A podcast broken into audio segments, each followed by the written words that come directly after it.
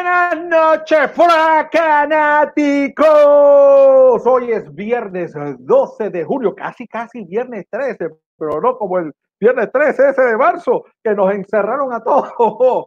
Pues sí, le damos la bienvenida a otro qué, a otro programa de Fracatangana, donde hablamos de cine, de cómic, de tecnología y de un fracatán de cosas.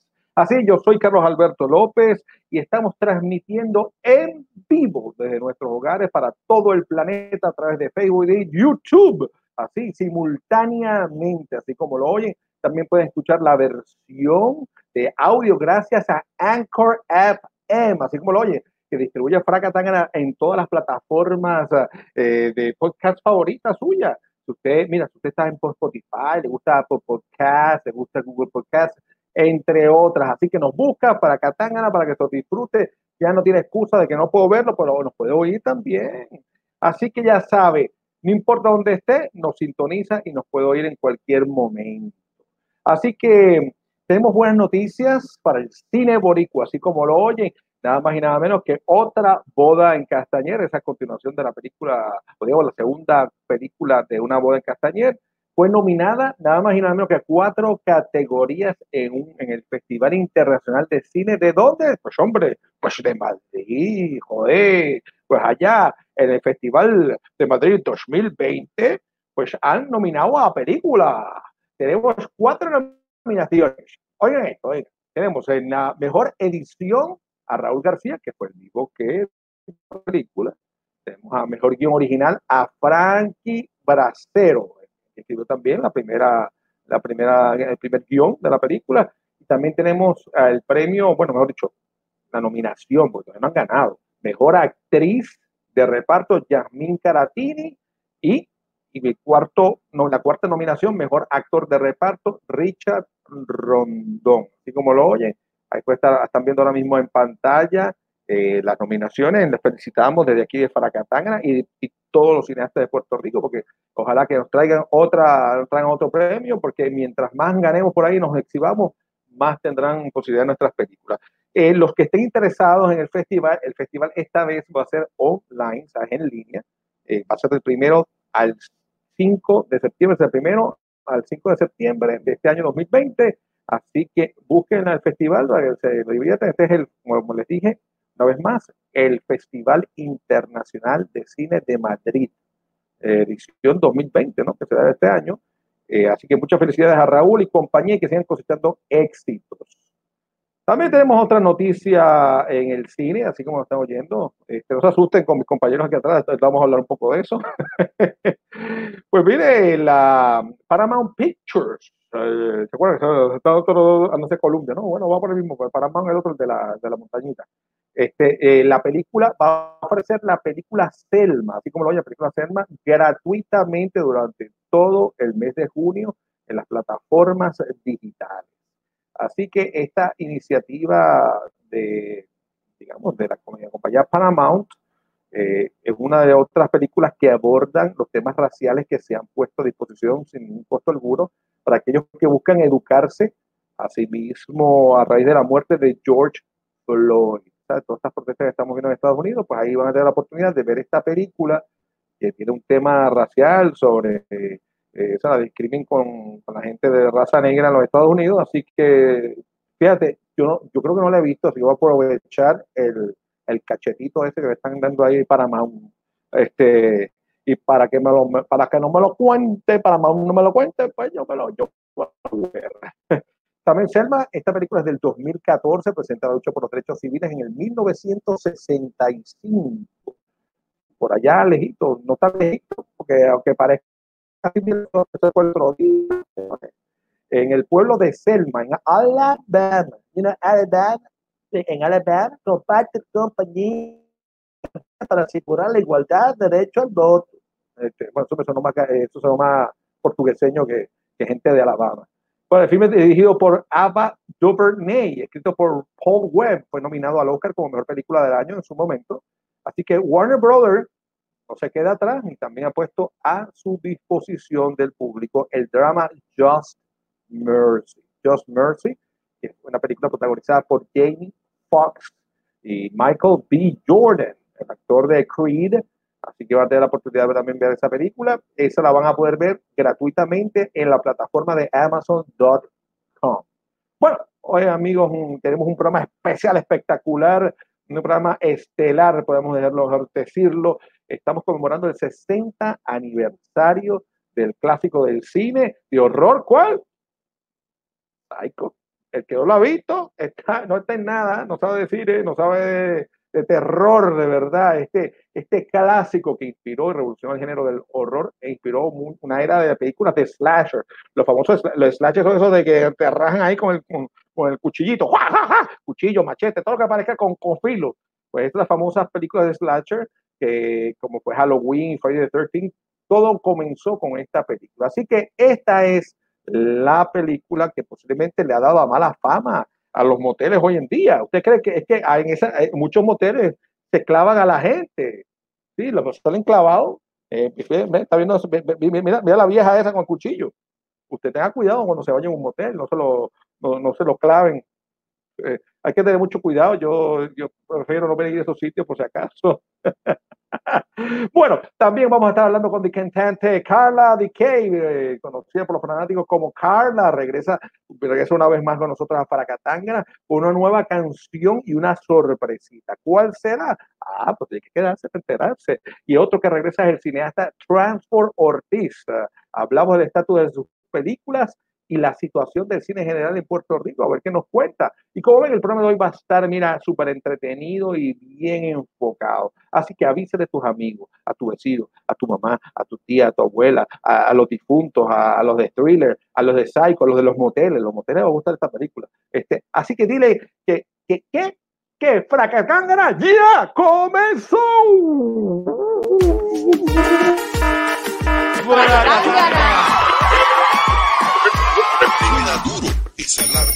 Llegó la hora de Fracatanga.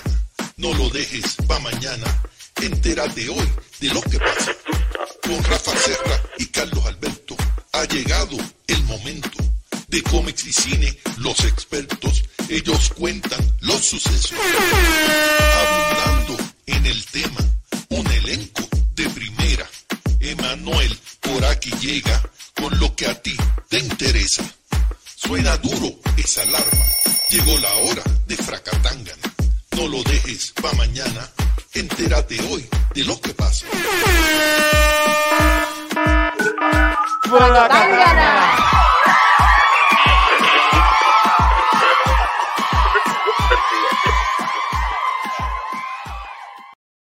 Oye, la verdad, la verdad que el ratatá me tiene bailando. Aquí cada vez que oigo e, ese intro me pone a bailar en nuestro amigo Chinoco. Oye, pero hablando de artistas y artistas están pegando hasta en la China, tenemos una artistaza que hemos sido testigos de su ascenso, de una nueva estrella la canción boricua. ¿De quién yo hablo? Pues nos referimos a DK. Hey, buenas noches, ¿cómo estás? Bienvenida, bienvenida, Aquí bailando con el intro, que me encanta. Eso es nuevo, eso no estaba. no, no estaba. está muy bueno, está muy bueno. Después te presento, por si acaso un día quieres hacer ahí un dúo con DJ oh. Él, él, es, el, él es la, la, estrella del ratatá. El ratatá es un, es un género musical estilo así como reggaetón, pero es la nueva evolución. Me eh, gusta, me gusta. Pero vamos a hablar de ti, ¿ok? Hoy estamos para ti y queremos, tú estuviste con nosotros el año pasado, te entrevistamos y luego te trajimos para, para que nos acompañaras y nos salvara de varios programitas que nuestra amiga Walkiria estaba secuestrada por Univisión allá. Le pregunta, enamórate, porque hay un venezolano árabe que la tenía ahí en Vuelta Loca, yo sé que revuelve. Pero mira, lo importante es que la vez que estuviste con nosotros la última vez, nos trajiste el tema de temporal. Sí, este, temporal. Temporal. Y ahora, y hoy te tenemos de vuelta, así que mira, formalmente, bienvenida a Fracatángana. Gracias. ¿Qué has pasado? ¿Qué tú has estado haciendo? Pues un momento Espérate, espérate, vine ready, vine ready. Mira, ¡ah! Eso es una chica. yes, yes. Bien ah. contenta de estar aquí compartiendo nuevamente con ustedes. Es verdad que estamos distanciados, pero estamos aquí, estamos aquí ya. ¿Dónde tú estás? ¿Tú estás en Puerto Rico? ¿Estás en, Estoy en Puerto Rico todavía. Yo quería irme, pero todavía se me dañaron un poquito, ah, se me atrasaron un poquito los planes, mejor dicho. pero, pero sigue, sigue en pie, sigue en pie. Qué bueno. Oye, este, nuestros pajaritos, ¿ustedes no te acuerdas los pajaritos de nosotros que eran los chotas esos? Me acuerdo, me acuerdo. Lo bueno es alimentarlos bien para que sigan, tú sabes, dejando información.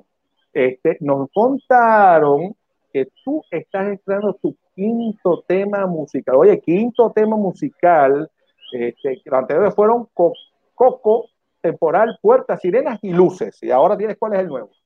Ahora tengo Solo Tú. Ah, ¿Solo yo? Solo Ay, gracias. sí, pero suena bonito y todo, pero es un tema que, que es para jalar las orejas, para regañarse uno mismo y ponerse en, donde uno debe ponerse. Ya tú sabes. sí, pero de vez en cuando hay que hacerlo. Eh, estoy hablando aquí con mi pana, para que, sí, sí. Eh, un negocito para. Está bien, está bien, está bien. no, pero es un tema para reflexionar y, como yo digo, es, son esas conversaciones que a veces tenemos con el espejo antes de dormir y que nos leemos la cartilla completa. De eso trata el tema. Hmm.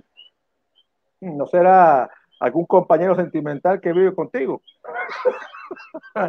No, no, no. Tienes que escucharlo para que veas que, tan pronto ah, tú empieces a ver el video y, escuches el tema, te, va a llegar al corazón y te va, te va a transformar, ya verás. Pero a mí los pajaritos me dijeron que, tiene que ver con la, una lucha interna, que todo el mundo tiene. Así mismo es.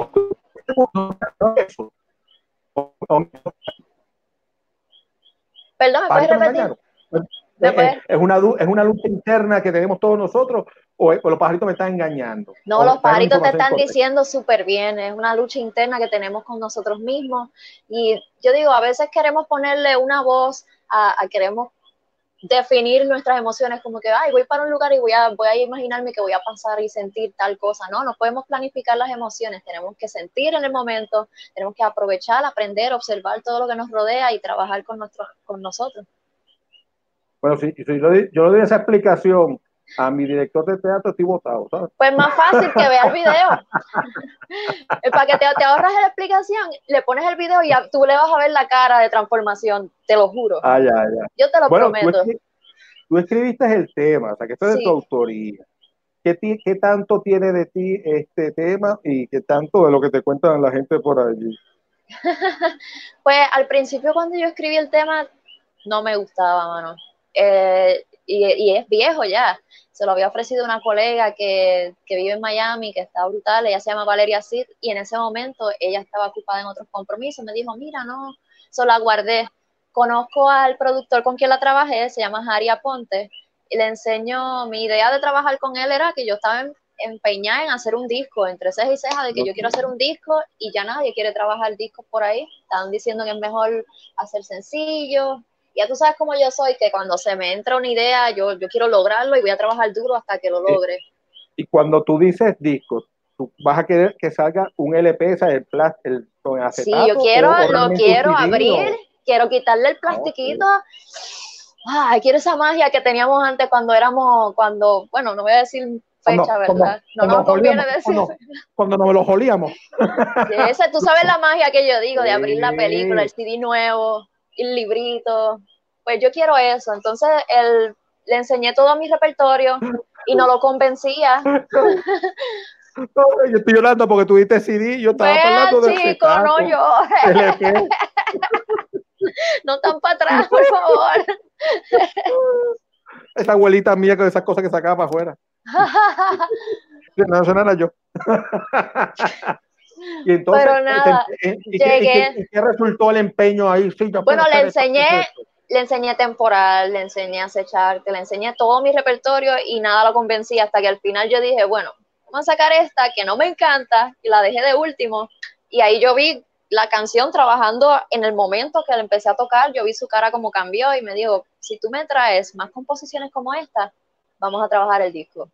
Y así ha sido, este, ya llevamos, ya terminamos de grabar todo lo que es voces y instrumentos y todo, estamos en los detalles finales, sale a final de este año. Y bien contento. Esa es una sorpresa, yo me adelanté. Yo, yo, te aseguro que tú lo hubieras convencido mejor si te la eh, si, tuviera, si, te, lo, si te lo hubiera sacado.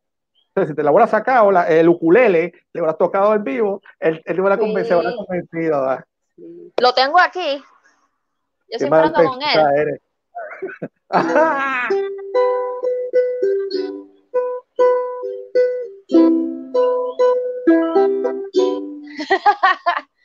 Oye, ¿alguna vez, alguna vez nunca se te ha ocurrido, porque este, tocar alguna canción de, heavy metal con ese ukulele y, seguro que sí. reventarlo, y reventarlo al final así con el ukulele ah, seguro que sí. De que he estado, he estado practicando la de Crazy de Ozzy Osbourne, aunque, aunque usted no lo ah, crea. En ukulele. En ukulele y se oye demasiado de brutal. He estado también practicando Bon Jovi, la de You give love the bad name. Bueno, sí, tú sabes que a mí me gusta rockear y yo roqueo hasta con el uke. Oye, lo, lo, más interesante para el público que, que no tuvo la oportunidad de tener esta conversación anteriormente, eh, que tú aprendiste por tu cuenta a tocar el ukulele viendo videos de YouTube. Sí, así mismo es. Pues viendo videos y buscando en Google, yo buscaba los acordes. De hecho, la primera canción que yo escribí fue, yo busqué dos acordes, empecé a sacarle melodía y la empecé a hacer con esos dos acordes que aprendí. Al otro día busqué un tercer acorde y así seguía haciendo más canciones según me aprendía las notas. Qué bien. para que ustedes vean que, todo es posible si uno quiere, de verdad. Claro. Lo que pasa es que hay que meter empeño como tú. Hay que meterle que le metiste ahí fuerza así, vamos encima, encima. Oye, los pajaritos nos han dicho que, que te llevan, que la gente te está escuchando por buen rato y, bueno, y como ya, ya, y él ya tiene fecha ese primer álbum de estudio, o todavía está. Todavía, bueno, puedo decir, puedo adelantarles que va a ser después de septiembre pero todavía no puedo decir fecha, no estamos trabajando en los últimos detalles todavía. Pero de que viene este año, viene este año. ¿Va a incluir las canciones que ya conocemos, que has tirado anteriormente, o viene con otras canciones Todo nuevo, completamente nuevo. Van a hacer una selección, este, me, me, quedé ya con el género pop, y ustedes saben que yo siempre me gusta fusionarlo con cosas urbanas. Va a tener un poquito de RB, va a tener una canción que es una balada preciosísima. Hay una que se llama Relax, que es de mis favoritas y hay una que tiene hasta un pedacito de trap, aunque usted no lo crea. Oye, ¿y, todas las canciones van a ser de tu autoría o tienes, o tienes algunas otras canciones de, Todas son de mi autoría. Por lo menos en, este, en esta ocasión voy a tirarlas todas de mi autoría. ¿Y cuántas canciones más o menos va a contar el, el, long play o el disco, el CD, con qué llamarlo? 12 canciones, 10. pues yo quería, por mí, por mí, yo quería que fueran como 12, un montón de canciones, pero como pasó lo de la cuarentena, tuvimos que avanzar a terminar, pues nos vamos a quedar con 7 canciones, que yo creo que, me parece yo que cuando yo compraba los CDs en esa época de la que hablamos ahorita, uno siempre brincaba unas canciones, pues aquí no tienes que brincar ninguna, todas están, todas te van a gustar. O sea que esto es un buen negocio comprar el, el completo el disco, el álbum. Porque el problema es que muchas veces gente, muchas veces se les cayó el quiso ese famoso de antes, porque antes no había eso de que si compran, bueno, había singles de 45, hubo un, trataron un tiempo vender singles de, de, canciones pop, venían primero, llegaron a hacer un disquito chiquito, no sé si llegaste a verlo, ya no. Sí, me acuerdo, sí. Que a veces se quedaba enredado en algunos, algunos CD players se quedaban pillados y se quedaban, y, y después lo hicieron en grande pero antes tenían la gracia, tiraban pegaban dos o tres canciones y te espetaban las otras nueve que, que usualmente a veces no gustaban tanto como las otras. No, o era el remix de la primera que la sacaron en bachata, que después la sacaron en balada, que después la sacaron en merengue. Ajá, así que el DJ este lo tocó, que si el DJ remix, que, el remix con grosería, sin grosería, que sea acústico, que si whatever. Y, ahora, y, cuando vino la cuestión de comprar las canciones eh, unitarias, como digamos que download y que era una sola, pues ahí como que le cambió la fórmula al que hizo. La, la cuestión es, eh, hemos visto ¿no? a través de tus canciones que la mayoría de tus cuentas anécdotas personales y, y también te gusta, te gusta expresar en lo que tú sientes poniendo en tu música. Tú, eh, eh, has, entendido que esto te ha ayudado a conectar mejor con el público o quizás algunos se han asustado y voy para allá. no, definitivo yo estoy súper contenta con el cariño y el apoyo de la gente. La gente le ha recibido esta canción. Este, definitivamente yo había subestimado desde un principio la canción y cuando veo todas las personas cómo, cómo ha llegado a, los corazones de ustedes y la han hecho suya, es demasiado de muy bonito, mano. Yo me tienen aquí en las nubes. Qué bueno, qué bueno. Eso es lo más importante para un artista que que la gente se lo disfrute, se lo goce que, y que también te puedan traer cosas, mm, lo que ellos sintieron, ¿no? Porque es bien bonito. Sí, gracias a eso puedo volver a escribir y seguir escribiendo temas. gracias a ustedes, que, que son los que reciben la canción. Eh, bueno, vamos a hacer una cosita. Ah, sin más preámbulos, vamos a ver el video musical de ¡Yay! Y regresamos con DK un poquito más para hablar. Eh, señor, eh, allá producción, ¿estamos ready o no estamos ready? Rafa, tienes que hablar con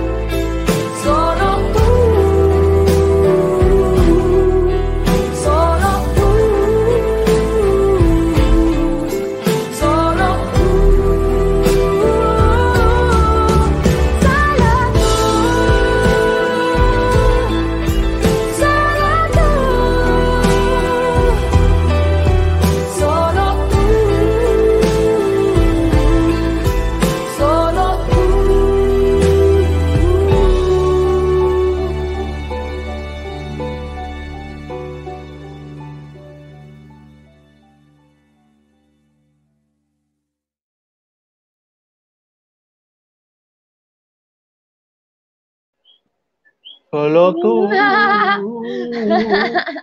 ¿Viste? ¿Viste eh, ese final? ¿No te esperabas ese final? Mm, háblanos un poco, eh, es un desdoblamiento de, tu ser, ¿qué, significa? porque la otra chica, claro, hace ver que eres tú, ¿no? Este, es tu, tu verdadero yo, o tu yo oculto.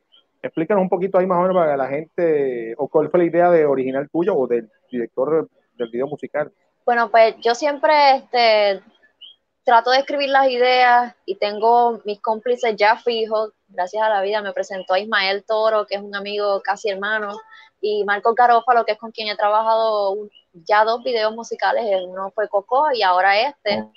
Eh, yo les dije, mira, yo quiero que se note esta guerra entre yo. Al principio la idea que yo les había dado, yo, yo rompí hasta un cristal y había, hasta que la pudimos evolucionar las ideas y terminamos haciendo como que la guerra con el reflejo del espejo. Eh, sigue siendo la muchacha que sale conmigo, es ese reflejo que sale del espejo y vamos a pelear juntas.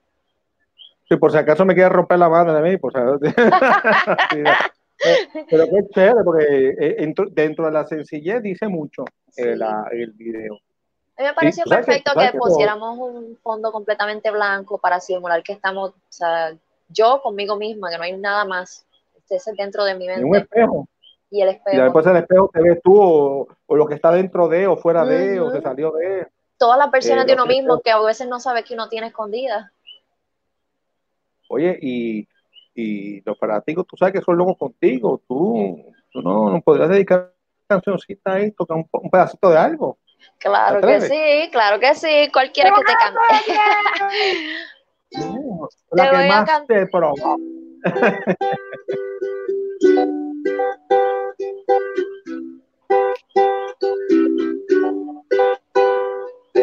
Tú tienes algo que me ocasiona una ganas de saber que te apasiona.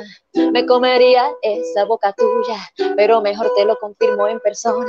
Van las hormonas que se caloran, traigo ingredientes que funcionan sin demora, que involucran olas y un poco de viento. Un camino de mis dedos por tu cuerpo. Oh,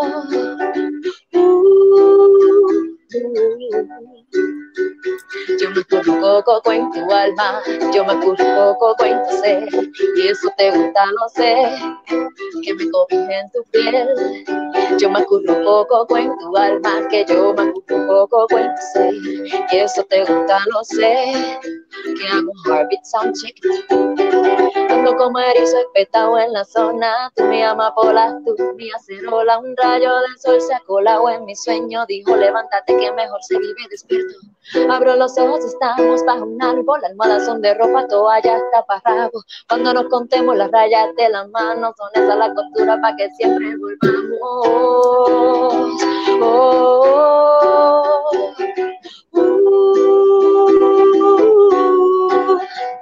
yo me poco en tu alma, poco en tu ser, y eso te gusta, lo sé, que me cobije en tu piel. Yo me poco en tu alma, que yo me poco en tu ser, y eso te gusta, lo sé, que hago un heartbeat sound check. Yo me corro coco, que yo me corro coco, y eso te gusta, lo sé, que me cobije en tu piel.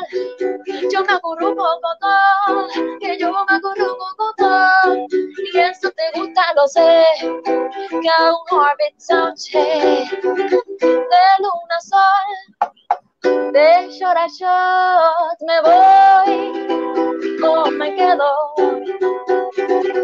de luna sol, de short a me voy, o me quedo, yo me acurruco como yo me corro todo, y eso te gusta, lo sé, que me cobija en tu piel, yo me corro todo, que yo me corro todo, y eso te gusta, lo sé, que hago un orbit soundcheck.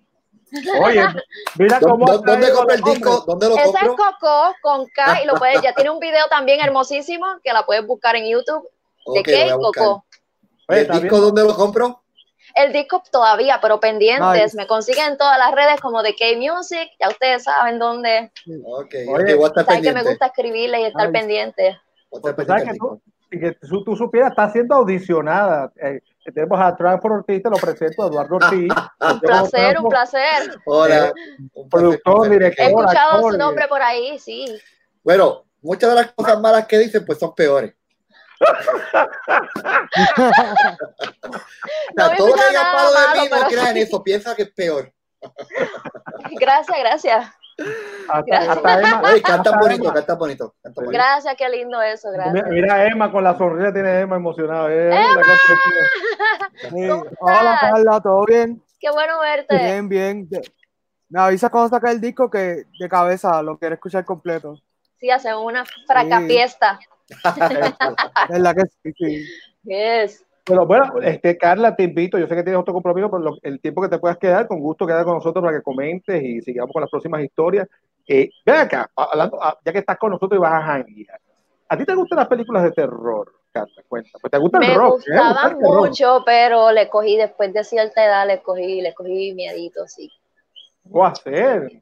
Sí, ¿Será sí, que viste sí. una Me gustaba mucho, me gustaba mucho la de 13 Ghosts, me gustaban las de Final Fantasy, las de Final Destination, me gustaba algunas de Jason, pero no, ya no, ya no, ya no. Este, ¿y ¿Alguna vez te ha, te ha dado un susto? ¿Te ha pasado una cosa rara tú duchando tú solita en, en la ducha? ¿Te pasó algo alguna vez?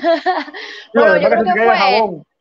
Yo trabajé en el cine un tiempo y yo creo que fue esa vez que estaba viendo el exorcismo de Emily Rose y estábamos viendo entre todos los compañeros de trabajo y ya tú sabes que en una se me cayó algo, me rozó la pierna y me asusté y yo dije, bueno, esto no es para mí, ok, yo me quito. Ay, mamá. Y, y, y- y, este, y además de eso, ¿alguna vez has ido, has pasado algún susto en algún motel? Mejor no contesté. Bueno, Estados hablando- Unidos los moteles, son para dormir. O sea, no, es- no es para darle actividad deportiva como en Puerto Rico. Este, no, no, no, no, no, no he tenido ninguna que anécdota. era, era para acostarme, para acostarnos. Y yo me fui a acostar. No era para eso, para, para- para acostarse. Mire, Manuel está, está cerrando los ojos. No, la, la, la, la, la. Ahora lo que vamos a estar hablando es, mira, lo que tengo aquí atrás, que es psycho, psycho. Esto fue lo que hizo que mucha gente le cogiera el pavor posiblemente a, a los, digamos, a, a- a los moteles. Pero vamos a hacer una cosa, para empezar a hablar de psycho y ponernos en, en calorcito, vamos a ver el trailer que para refrescarnos la memoria. ¿Qué era psycho?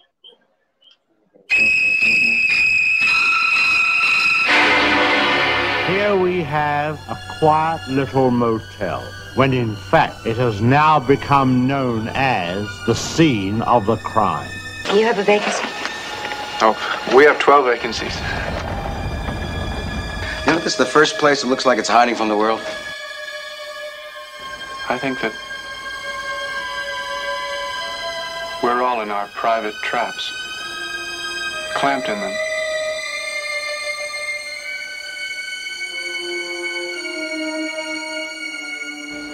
And none of us can ever get out. Is anyone at home? Oh, that, that, uh, that must be my mother. Is anything wrong?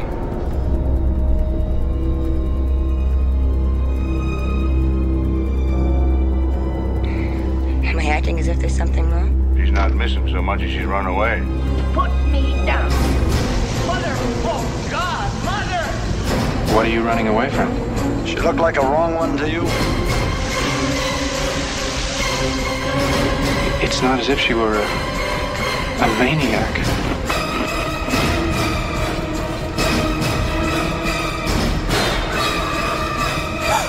She just goes a little mad sometimes.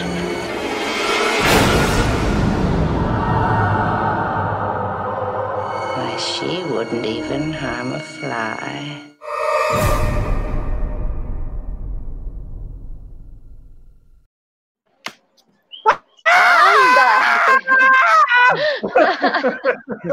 Ándate. Oye, ¿tú has visto la película?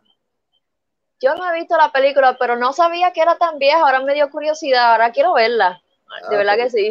Tienes Bueno. que verla. Sí, Tengo bueno, que verla. Estoy atrás. no, la película se filmó en blanco y negro, pero ya existían los colores en aquella Ok. época. ¿sabes? ok. Pasa que Hitchcock decidió filmarla en blanco y negro porque en aquella época se consideraba muy sangrienta y entonces él pensaba que el público no estaba preparado para ese tipo de películas y decidió hacerla en, en blanco y negro como tal, pero él pudo haberla filmado a colores. Qué. Que, que, que, que la película no es tan, no es tan vieja como se ve. Pero- Mm, Es, vie- es vieja, pero no es tan vieja. ok. Muy bien, una estrellita para atrás por ti. No, pero cos- gotitas del saber, yo no sabía eso. No, no, gracias, gracias. Ese era, ese era uno de los puntos que vamos a cubrir hoy. pues Ya, ya verás, transporte informado, él sabe. Adelante, bueno. claro, Bueno, yo he estudiado película, Hitchcock. ¿quién a pesar de ser en blanco y negro, ¿Pelón? Sí, sí. Ajá. ¿Qué dice Emma? la película a pesar de ser en blanco y negro, tiene, tiene un efecto bastante fuerte. O sea, como que creo que a color no hubiese, no hubiese tenido el mismo impacto. Eh, no, no. no, no, digo, y ahí fue eh, donde se originan, bueno, esto es lo más cercano a horror que hizo Hitchcock, porque Hitchcock no era el maestro de horror, Hitchcock Ujú. era el maestro de suspenso, que son dos Ujú. cosas diferentes. Ujú. Y entonces, es así, Psycho, eh, viene siendo como el primer ah, asesino en serie, ¿verdad? De, de- del cine. Eh, Viene siendo el, el pionero. Y si tú, has- ¿tú has visto Halloween? ¿Tú has visto Halloween? Sí, sí. Sabes que Halloween es súper influenciada por, por, por. Psycho. Por, ejemplo, por, por ejemplo eh, Jamie Lee Curtis es la hija de la protagonista de Psycho. No sé si sabían eso. Exacto. Y Dr. Loomis en Halloween es el nombre del, del chillo de, de la tipa de Psycho. Olvidé el nombre, de Marion.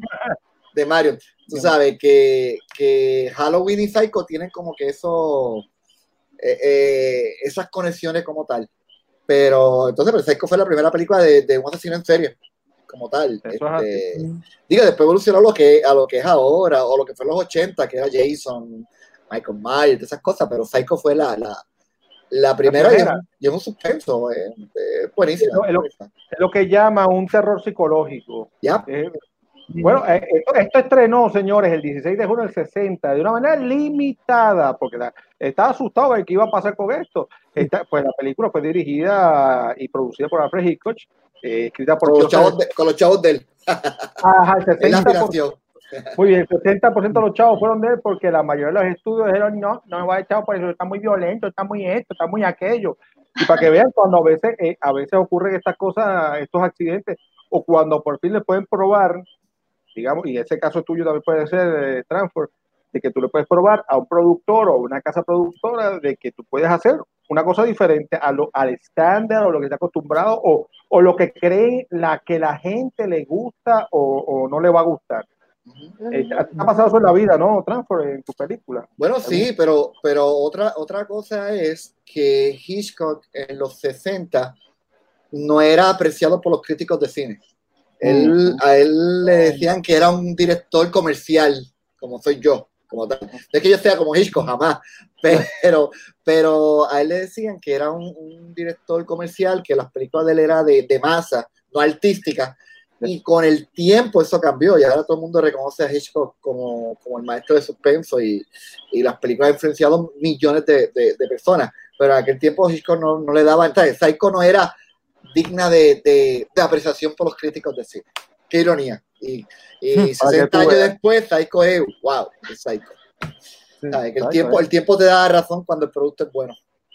Para la gente que quiere saber, pues los protagonistas de esa película fue Anthony Perkins, que se quedó pegado con, con el personaje. El, po- Sí. lo- siempre hemos hablado de los actores del método, que a veces se meten mucho en el personaje. eh, podemos hablar de eso un poco de los dos Jokers últimos que han pasado por allí. Eh. Pues mire, pues, Anthony Perkins es uno de los actores que, que- que se quedó pegado con ese personaje. No pudo hacer más nada. Él era psycho, era psycho y, y- y quedó patinando después del personaje este. Eh, Ujú. que No, yo- lamentablemente. En un Sí. tiempo, en un tiempo lo odiaba que lo comparan con, con Nomar Bates. Ajá. Y él se molestaba, se molestaba que le dijeran eso, pero después hizo las paces con el personaje y volvió con Psycho 2 y, y pues aceptó su destino, que, que era Norman Bates hasta el día de su muerte. Pues ahí tienen también a Jared Leigh, que la que bien que están ahí acuchillando, John Gavin, Vera Miles y Martin Balsam, fueron protagonistas de esta época. Eh, también tengo aquí una serie de datos interesantes, ¿no? Este, claro, lo que hablamos ahorita, que esto fue una desviación de lo que usualmente la gente estaba acostumbrada a ver de Hitchcock. La filmaron con bajo presupuesto y en blanco y negro y un equipo de televisión. O sea, no usaron equipos fílmicos, normalmente usaban anteriormente. Pues eh, sí, lo, y lo, lo mismo, hay muchas críticas al principio, algunos, eh, pero le callaron la boca a muchos críticos por los excelentes resultados que hubo en la taquilla. Y se tuvieron que meter los críticos la lengua en el estuche, En la- en donde hay sol, donde, donde no hay luz. el estuche de, con dos nalgas. Ajá, ajá, ajá. Pues mira, ahí donde la ven, esa película fue nominada para cuatro premios de la Academia, incluyendo Mejor Actriz de Reparto para, para Lee, y Lake, o Lee, porque llamarla, y Mejor Director por Hitchcock. Así que Psycho se considera una de las mejores películas de Hitchcock y es elogiada como una de las importantes obras de arte cinematográfico por críticos y académicos internacionales. En el momento decía que es una esa basura. Y mira cómo llegó a donde llegó. ¿Tú crees, alguna de tus películas tú crees que llegará a ese nivel? ¿Algún día? Bueno, eso lo va a decir el tiempo, eso lo decide el público, a lo mejor ninguna, pero te puedo decir que, de, que este año se dieron 10 años de carrera en el cine. Y te puedo decir que la película que todavía sigue, que yo creo que, que, que está pasando esa, tiempo, esa prueba del tiempo hasta la fecha es la de Vico. La de Vico, sí. La de Vico es la Ah, película que, ¿sabes? Yo voy a a Orlando y una vez fui a Orlando y cogí un Uber y había un, el, el- el conductor del Uber estaba hablando de la película de, de Vico, que la vio y todo. Y yo, ¿sabes qué? Que yo soy el director de esta película. No mames, güey. Sí, sí, sí, soy yo, soy el director.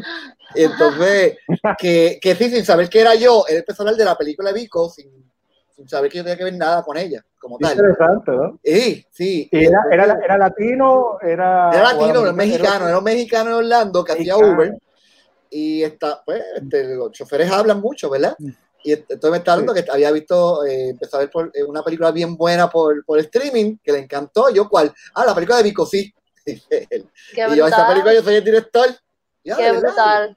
Sí, y ahí me di cuenta que, que, que Vico, la película de Vico sí, digo, aparte también porque es un branding, pero creo que, que si Dios me da la dicha de que cuando pasen los años me recuerden por una película, eh, sería Vico, eh, Vico y Dominiqueños 1, definitivamente es otra que mucha gente me comenta, y El Hijo Perdido. pero No, yo pero- creo que Vico, yo creo que Vico va a ser la que, la que va a pasar por, por los Pero- tiempos. Pero el, tiempo, el público decide, el público decide con el tiempo. Lo, lo que sí no puedes negar que Vico sí, de alguna manera u otra, influenció para que salieran también las otras series y películas que tienen que ver con reggaetoneros, ¿no? Claro, claro, no. Fue- aquí, sí, sí. Sí, sí. Oye, y aquí entrenó, para que sepan, esta película de Psycho está clasificada entre las mejores películas de todos los tiempos y estableció un nuevo nivel de aceptabilidad para la violencia, el comportamiento desviado y la sexualidad en las películas estadounidenses. Y bueno, lo que hemos hablado y que siempre se ha considerado como un- el primer ejemplo de género de película slasher como Sí, tal. sí. Este, este- Hay una, hay una nota en Psycho, y esta es esta es la primera vez en la historia del cine que se ve un inodoro en Psycho. Porque en aquel tiempo, eh, con- ver un- la, la escena, la escena de que ella va, spoiler, ella está en el baño contando los chavos y haciendo una nota, ella lo hace en el, en el baño.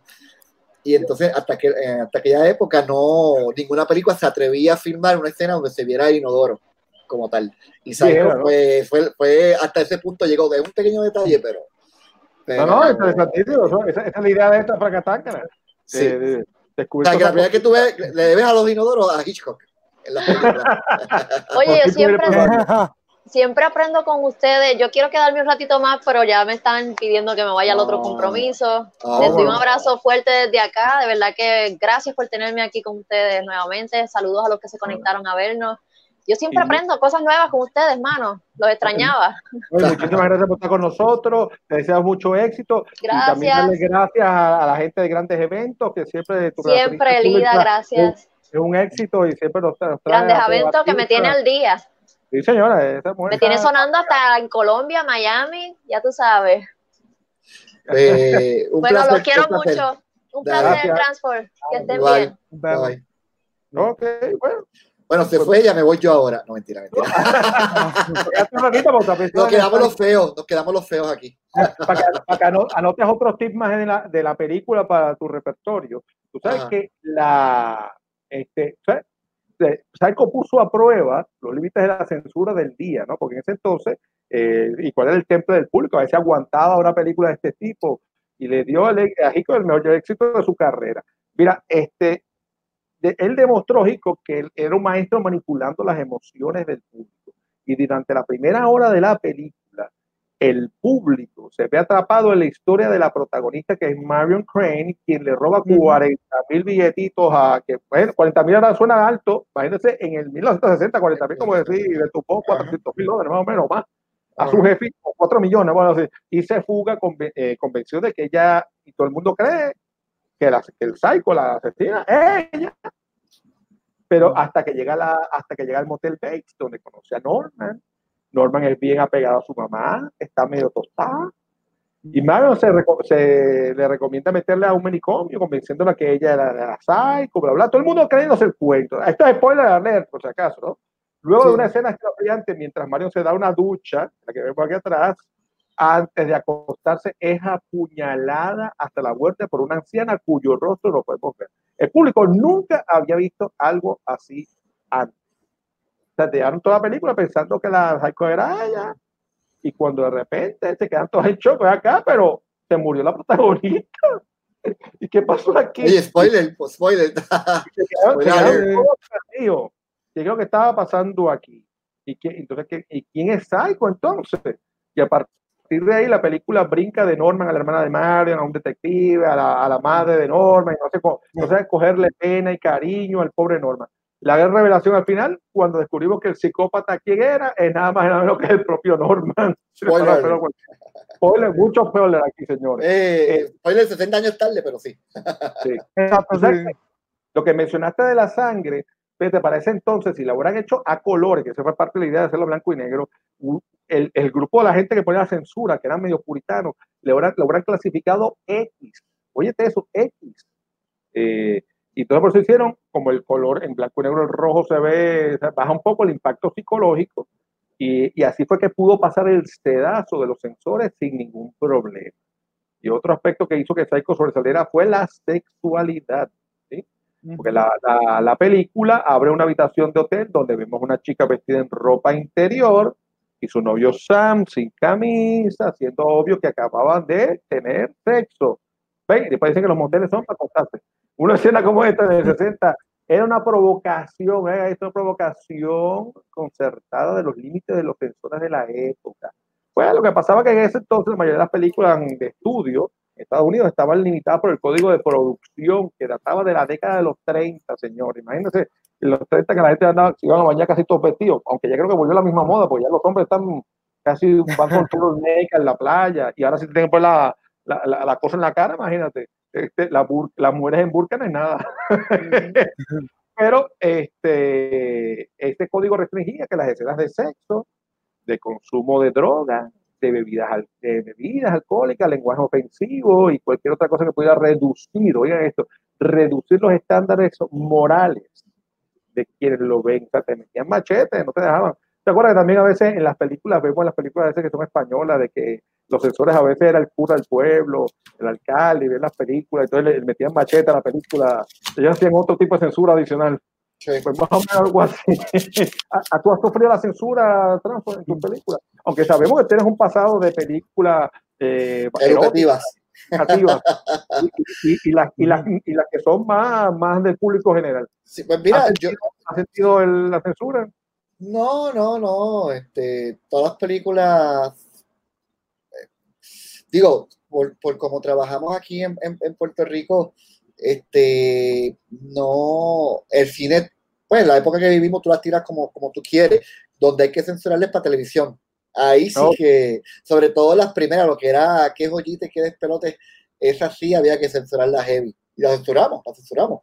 Pero cuando vamos para el cine, pero, pero casi la nada. Fue la primera, la primera la, la, la, la, empezaron a dar y la de repente desapareció a la mitad de la película. Ah, sí, sí, sí, Pero eso fue un error de, de, de, allá del canal. Eso fue un error del canal. Sí. No, no fueron los puritanos que fueron allá a hacer piquete, y a meterle tijera o llamarlo sí, a uno. No, no, no, no, no tuvo que ver nada de eso. No tuvo que ver nada si, de si eso. No, si no apagas eso ahora, no vuelvas más a la iglesia. no, pero eso fue, así, eso fue accidente allá, pero, pero nada, este, sí, pero me acuerdo de eso. Ya lo sí, me acuerdo. Pues mira, lo que, y bueno, lo que, y, y claro, pues entonces, ¿qué pasa? Que este hombre quería, Hitchcock quería filmar esta película, los estudios decían, no, chicos, tú estás muy fuerte, no puedo filmar esta cosa, esto es demasiado controversial. Y esto, pero claro, gracias a Dios, Hitchcock no se quedó ahí con, con las ganas y dijo, nada, está bien, ah, no me va a ayudar. Bueno, yo busco chavo por otro lado. Pues mira, él le metió el 60% de los chavos, los puso él de su bolsillito.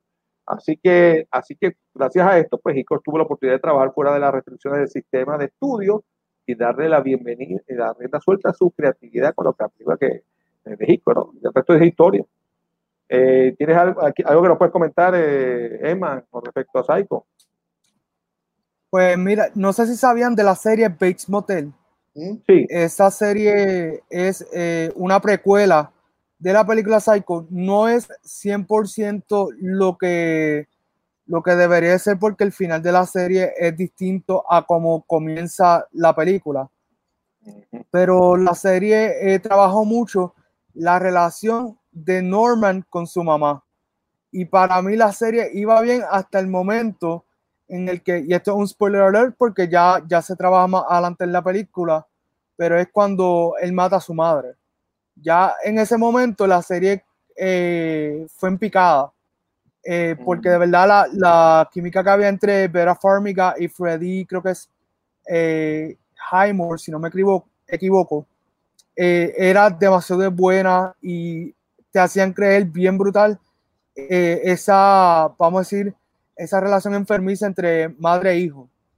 Y entonces, de verdad que la serie es muy, muy buena. La película de Psycho me gusta un montón porque eh, trabaja mucho la mente. Cuando tú estás viendo la película, tú estás pensando que va a pasar ahora. Yo creía que iba a pasar esto, pasa esto otro. Y es como decía Tranford, el maestro del suspenso. Eh, Hitchcock de verdad se la ingenió súper, súper bien. Eh, de verdad que todavía 60 años más tarde sigue siendo un clásico. De eso no hay duda. Entonces, oye, ¿y qué tal si vemos un, un resumen de cinco minutos de Psycho y regresamos con más de esta conversación? Y Emma nos puede comentar un poco más de la lista de las cosas que salieron después de, de esta película, como tal. Uh -huh. Señor, producción. ¿Qué? Productor, está dormido, se durmió. Está ahí, está buscando, está buscando. Ahí, está ahí, está ahí, llegó, llegó. No, Llegó el video lo estamos viendo ahora. Sí. Ah, ok. Ahí Lo está el estamos viendo ahora eh, son, son, eh, son un res- un resumen de- de cinco minutos de Psycho. Ok. ¿De Eh, toda la eh, película o cantitos por ahí de todos lados? Seguimos viéndolo, entonces Eh. eh, vamos a, a la próxima. A, a- a la próxima.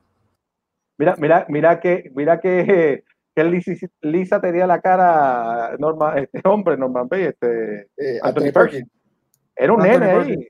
Sí, Tendría que sí. tendría como veintipico, treinta años, por ahí bien bajito. veintipico, veintipico. Sí. Después, después lo interesante, ¿no? Y, y si te pones a ver, eh, si, si, le pones una música de los locos Adam, parece, la peli- parece los locos Adam, la serie. Mira, de repente, porque tiene el tipo de casa, si mira, ahí está, te chavaste, papá, toma tu, toma tu.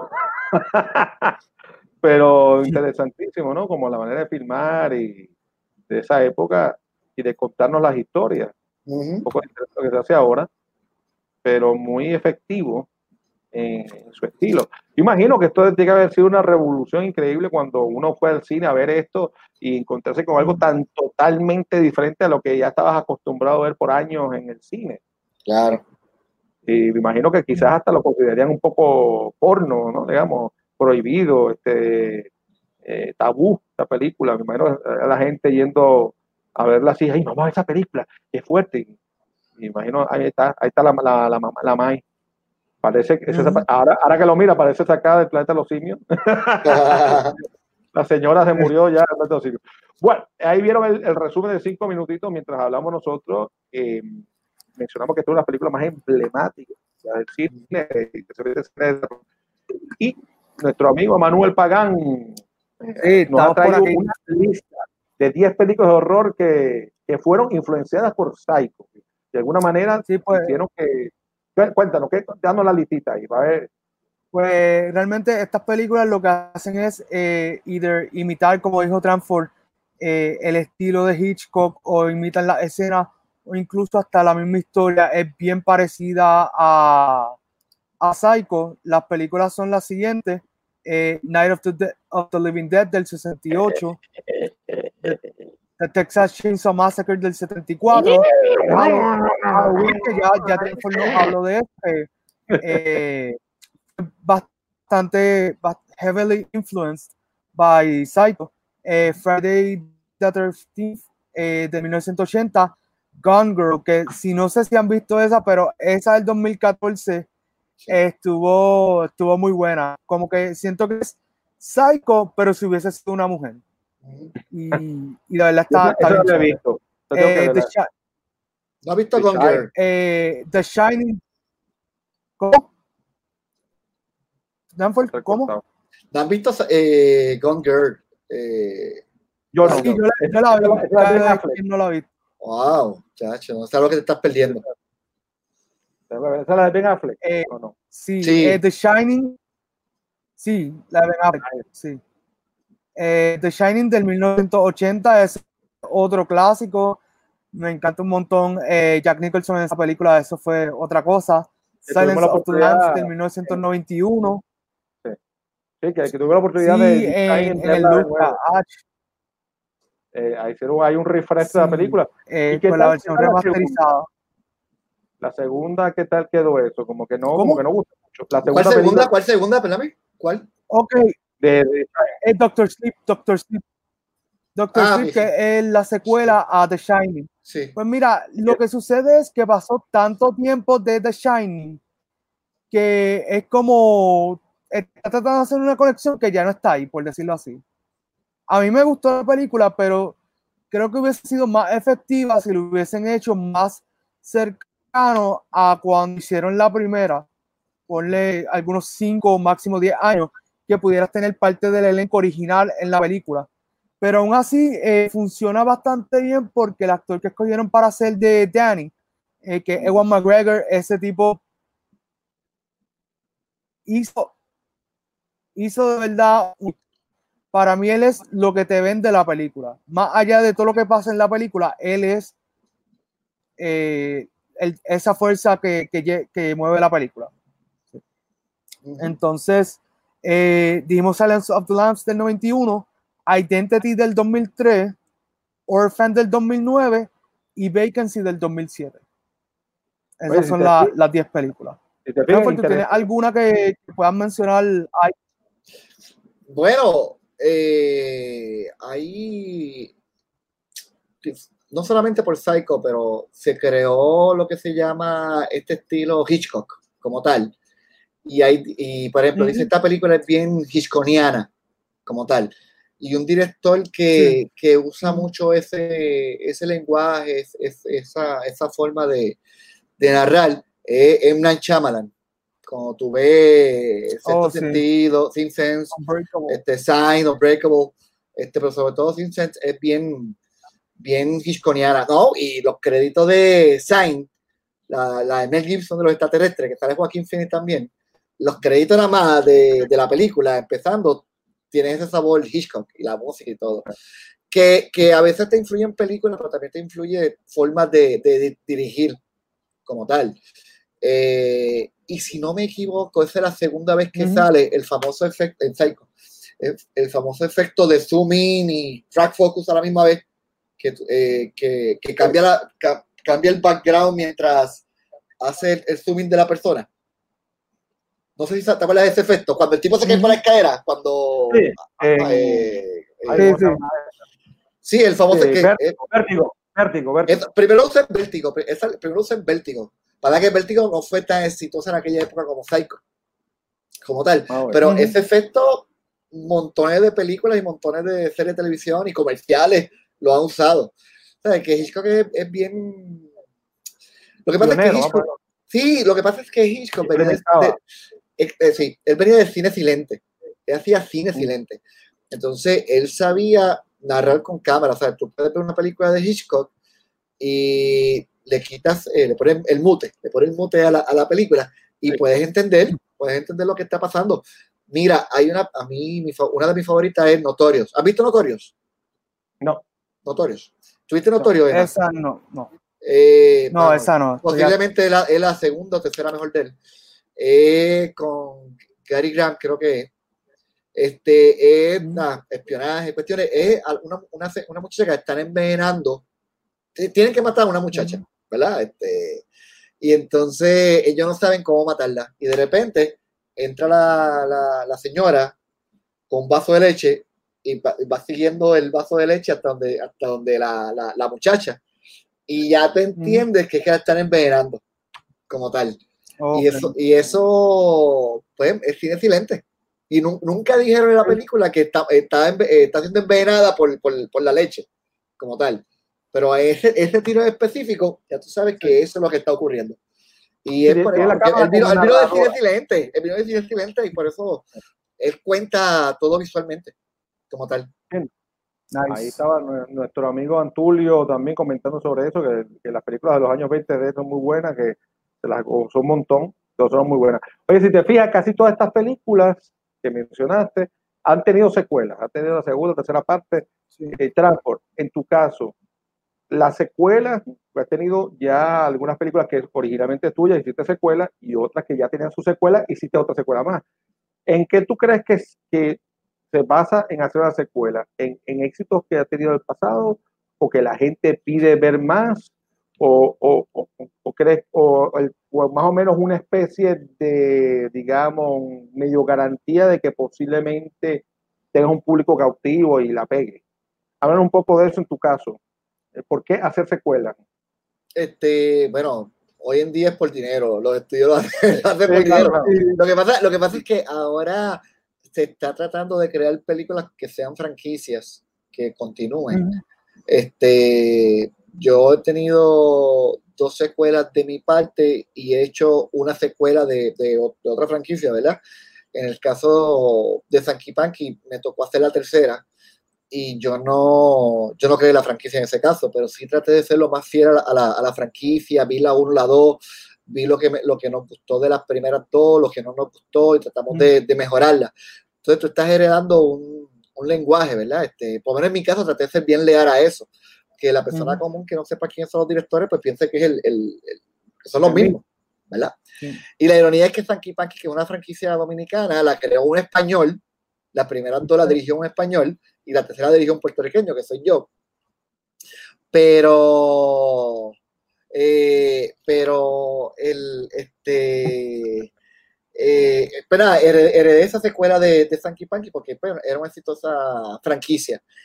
En el caso de las dos que yo he hecho, que, bueno, he hecho tres, mentira, yo hice que Joyita, hice que Despelotón y Dominiqueño. Y esas tres películas, las secuelas son porque, por chavo, no porque, porque la película se creó para hacer una, una, una secuela. ¿Me sigue? Hoy en día tú, tú, creas películas con la idea de hacer secuelas. Eso, eso se está tratando de hacer, bueno, las películas de Marvel, este, todas las películas se tratan de hacer secuelas, se conciben para hacerlas como secuela. Pero la secuela que me ha tocado hacer no estaban diseñados para que existieran, era para una nada más.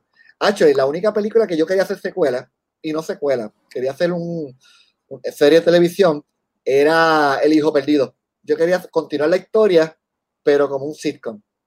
Bien, bien okay. ochentoso. Nice. Pero nada, la secuela, pues, lamentablemente, la mayoría de las veces el estudio que quiere ganarse chavo.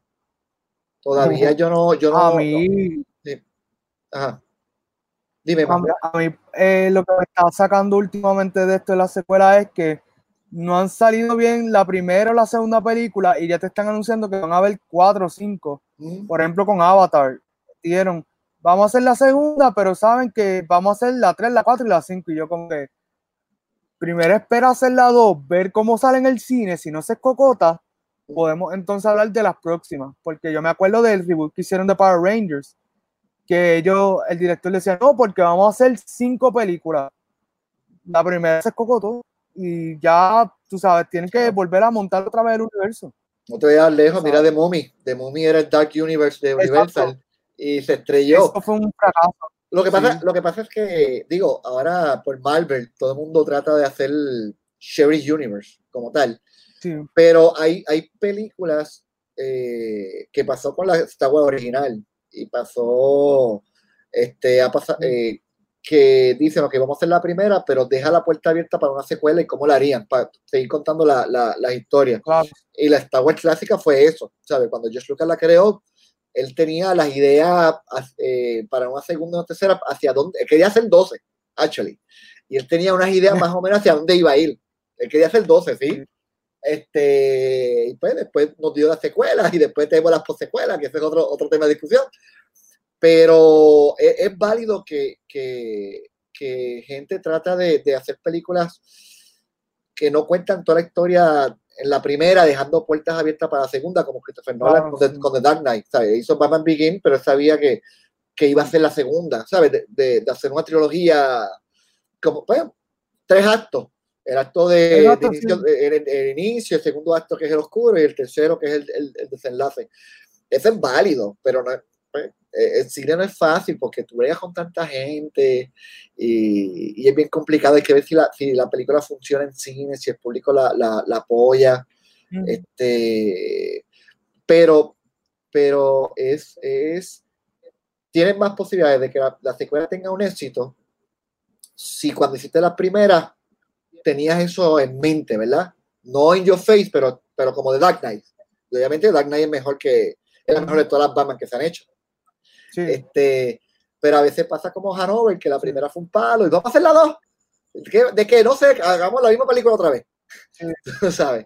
Igual que pasó conmigo con, con Quejo y, y, Despelotón, que para mí Despelotón es mi peor película. Yo la, para mí mis dos peores películas es Despelotón y Pequeños Dos. Esas son las dos peores. Quejo y dos es, es pasable.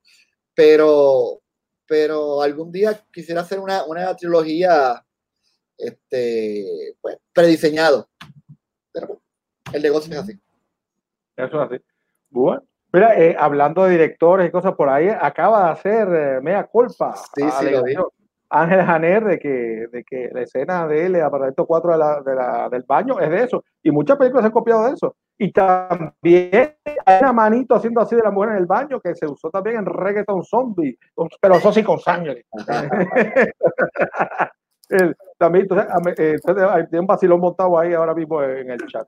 Pero bueno, también eh, aparentemente por fin se está viendo, se está viendo un poco de luz al final del túnel, en lo que es en el caso de, del cine local. Que la gobernadora Wanda Vázquez ayer por fin anunció en un cine de que los cines en Puerto Rico abrirán a partir de eh, la semana que viene. Es que por poco se emocionó la, la, le, dieron le dieron el micrófono a la relacionista pública de Caribe Cinema. Dice, ¡eh, no se vayan para que esta película! ¡No, no, no, no!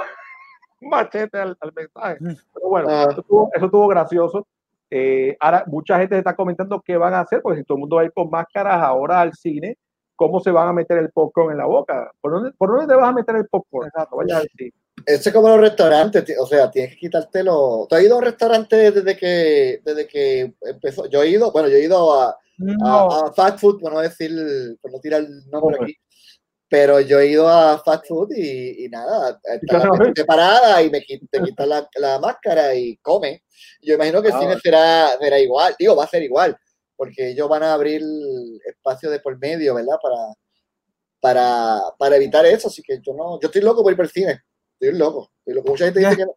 Sí, yo, ah, yo tengo un cine bien, bien, bien heavy, bien heavy. O sea que en, creo que en Alemania habían cogido para la profesora de teatro, habían quitado pedazos de, de, sillas en el cine, para que fueran como de dos en dos, para que estuvieran separados y hubiese ese distanciamiento social físico realmente, porque, la, ejemplo, en vez de tener 10, 10 butacas juntas, pues que habían dos, el espacio de dos para afuera, dos, y, y no sé si van a hacer, no creo que vayan a hacer algo parecido, quizás pondrán un tape ahí, yo no sé, o, o pondrán un alambre púa para, para si te Carlos, tengo, información de eso. Eh, ahorita por la casi, ahorita por la tarde están hablando de que eh, todas las sillas van a estar enumadas, solamente se va a llenar hasta máximo un 35% como mucho, entre un 25 y un 35. Entonces, eh, lo que van a tratar de hacer es dejarle espacio, por ejemplo, si tú vas con tu pareja, pues se sientan ustedes dos juntos, pero dan una base entre medio. Solamente van a dar tres tandas porque eh, el proceso, una vez se acaba la tanda, van a estar entre 30 a 45 minutos desinfectando y bregando con toda esta área. Sí, ¿no? Hay que, hay que darle esa seguridad. Y no han hablado de un costo adicional del boleto porque el cine va a eh, Lo que leí es que no, que, lo que leí fue que no, que no, no se iba a, hay que aumentar el, el precio del Estamos perdiendo. Van a ser películas de marzo, que son películas que ya de por sí tuvieron un recaudo tanto en cine como en digital. Así hay, que, ah, hay que ver más allá ya para julio, que ya anunciaron Tenet, que la movieron para el 31 de julio. Si esa película sí se va a ver afectada por algún, algún tipo de incremento en la taquilla. Que yo espero que no, porque ah, es Nolan, pero tampoco no, no voy a gastar 20 pesos en, en Nolan. Va, a ser, interesante ver qué es lo que va a pasar. Bueno, ya de cine en Hollywood dice que arrancaron hoy mismo, hoy jueves 12, eh, y allá en Televidencia demás parece que van a tomar la temperatura y todas esas cosas para, para Revolu. Pero el renglón más afectado, oigan esto, esto, esto, está triste, especialmente por los actores que se lo querían gozar. Eh, ahora van a tener que usar más imaginación todavía. Eh, Sabes que como la cosa está complicada, está pegado no está pegado, eh, el renglón más afectado va a ser las escenas de sexo e intimidad, así como lo oyen. Dice que han diseñado un protocolo, oiga eso, un protocolo de distanciamiento sexual. Ahora me imagino, este, el que lo tiene corto más nunca lo va a sentir ella, si no lo sentía antes, no lo va a sentir menos, porque ahora está muy lejos. este, digo, lo, digo, que se arregla un reglamento, oíganse esto, un reglamento de 22 páginas que dicta cómo los momentos de contacto cercano deben ser, deben ser reescritos, abandonados o reemplazados. Oígate esto. Así que por imágenes generadas por computadora. También están considerando implementar tácticas utilizadas desde hace mucho tiempo allá en el mundo del porno, incluyendo pruebas médicas. Fíjate, ahí, ahí te puede, te pasa un billetito transport, te puedes dar consejería a lo que quieran firmar ahora. Dice que la, la, la prueba médica tiene que era muy rigurosa y su base de datos, que enumere quién está limpio, está disponible, quién está enfermo, bla, bla. Este, bueno, así que una vez más el porno ha salvado el cine de Hollywood. Eh, Transport, no sé si tú tienes algo ahí que. eh, Mano, yo creo que es una estupidez. sí, mano, yo creo que es tu much, digo, yo creo que hay que tener la, la, la seguridad, ¿verdad? Y los cuidados que es, pero eso ya es ridículo. Eh, una una de, las, de, la- de las formas para hacer cine ahora es secuestrando a, los a, los a los actores. actores y a, A los actores. y cruzas que se lo llevan por un hotel. Eh, Digo, nosotros en Puerto Rico no podemos hacer eso, ¿verdad? Porque no tenemos ¿Cómo, cómo, te, cómo te lo llevamos todo? a un motel, exacto, un motel aquí, pero es, es ridículo, ¿cómo tú vas a hacer una película de, de que tengan no solamente las escenas de sexo o, o beso o, o otro tipo O de de, escena, o sea, esto es pasajero, digo, algunos dicen que el COVID se, se llegó para quedarse, pero yo, yo tengo fe de que, de, que, de que podamos mirar de atrás alguna vez y decir, mira, eso, eso pasó, pero yo creo que eso es ridículo, o sea, sí, yo creo que uno debe tener la, la hacerse las pruebas antes, como, pues, como hacías porno. Antes, o sea, cuando, cuando- cuando tú haces porno, antes tú acostaste, tú te chequeas, te chequeas y te chequea la otra persona, chequea los resultados que están bien, entonces metes mano. Es lo mismo, es lo mismo, es lo mismo. O sea, yo creo que, que Pero ya es- eso, es una ridiculez. Pero mete en mano. No, no. Ay, Mete está mano, pero se chequearon, sí. Eh, eh, Pero lo mismo, lo mismo sería con el, con el, con los besos en las películas. Pero O, sea, o lo película- mismo, o, o entre los mismos actores, la dinámica, no solamente el sexo, puede ser un secuestro, una, una escena de pelea, ¿sabes? whatever. tengo O sea, yo creo que eso, eso ya es una estupidez, eso. Mete en mano, pues yo en esa película veía que metían otra cosa. Bueno, meter mano y otras cosas más. Ah, Mete ok. mucha, mucha pasión y mucho trabajo en, en eso. Pero, y, y aquí en Puerto Rico, ¿has oído de alguien en la industria diciendo algún tipo? Yo sé que el colegio de actores está tratando de hacer un código, una cosa, pero ¿has oído a alguien más de, yo no sé, aquí está la IATSI, ¿no? Que es la, la, la- asociación de los técnicos.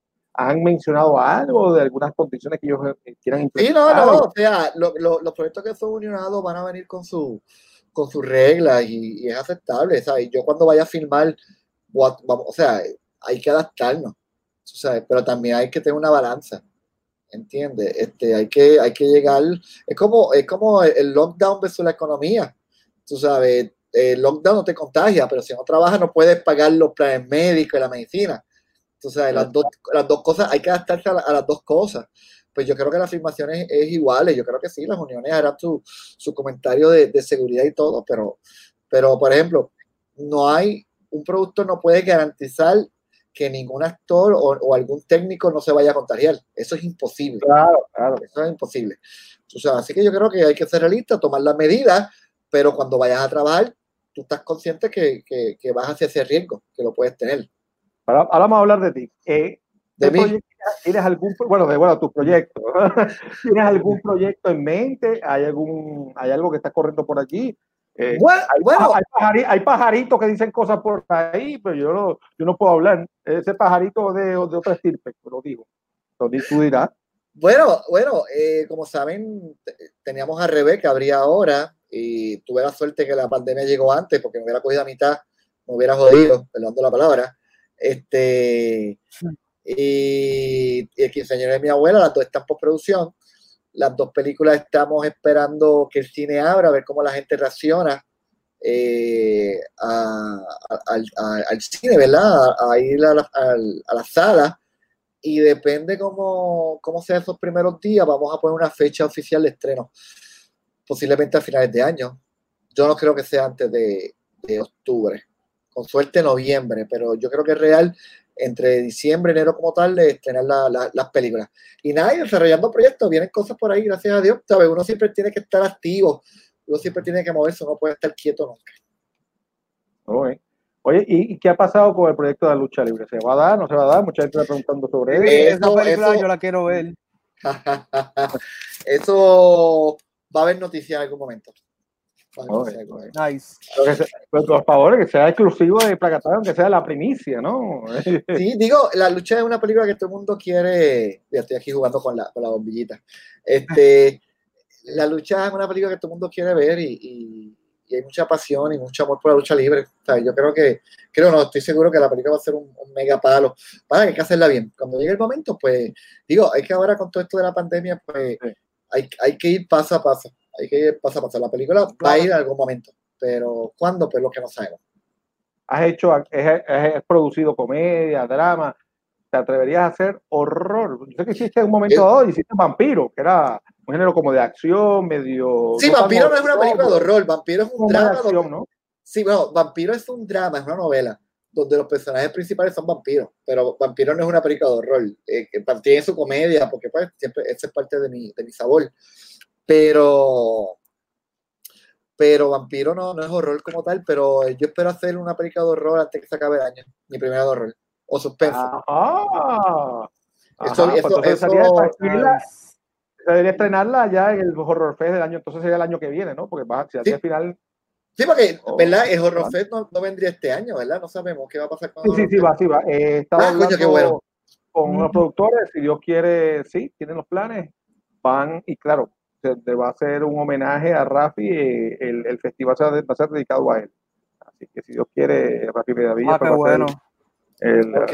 vamos a- ojalá que todos los planes se den, toda la- todo el equipo menos uno, lamentablemente, pues ha dicho que sí, y va a meter manos, vamos, ojalá que se dé todas las condiciones y digamos, además que como ya abrieron los cines, también me mencionó que la gente que estaba pendiente, que había comprado boletos para My Hero Academia 2, pues lo más probable es pronto Sí, van a yo- las, fechas, las nuevas fechas para eso.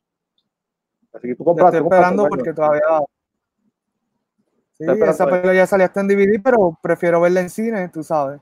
Pues tú sabes que me, me, me dijo el mismo, el mismo el- que ahora están, están distribuidores casi, ya pronto distribuidores de las películas. Me mencionó Zoilo Rodríguez, que es eh, socio de, de Horror Fest, que la película, 3.500 personas compraron el boleto cuando en su momento iba a ser, que lamentablemente por COVID se atrasó, 3.500 personas compraron los boletos en el primer día, increíblemente, de My Hero. Academia 2, para que vean cómo están los fanáticos. Y Transform, eh, si hicieras horror, o, o- o las que, o las que no has La voy a hacer, voy a hacer. o las horror. otras que no las vayas a hacer, y las que has hecho anteriormente que no son de horror, ¿has de, algún de alguna manera Hitchcock te ha influenciado? ¿Has utilizado elementos de, de Hitchcock en tu película? Bueno, voy a, voy a tratar de, de- no, no solamente de Hitchcock, de otros directores también, ¿verdad? Este, de, de suspenso, voy a, o sea, no lo, en Vampiros, Mm. eh, eh, ¿tuviste Vampiros? Bueno, obviamente, sí, tuviste Sí, sí, Vampiros. sí, sí. Y Emma, ¿tuviste Vampiros? No he tenido la oportunidad o la desgracia o la desdicha No, de ver Vampiros. Hay, hay gente- que la hay- escucho, disculpa. hay gente que dice que mete más miedo ver eh, la película si le pone en los comentarios del director, mete más miedo que ver la película si le comentarios. El, el oír te mete miedo. Dice. Mira, este, en, en, en Vampiros, si te acuerdas, la escena de los santeros, Ah, ok. Cuando aparece El vampiro, el vampiro padre, el, Oh. eh, el santero da un golpe para atrás a la lámpara que está arriba. Eso es Psycho. Eso es Psycho. Ah, y la y eso es la escena de Psycho cuando descubren a Norman el, el- a, a Mother abajo. Es literalmente eh, copiado, copiado, o influenciado, algo así. Influenciado de, de, de Psycho. O sea, que ya yo lo he, lo, lo he hecho. Este, nada, en esta nueva, en esta nueva aventura, pues voy a tratar de, de, de hacer mi, mi, mi pinito, ¿verdad? Tributo a Hitchcock, vamos a ver. El, el público va a decir después si, si lo logré o no. Ay, mamá.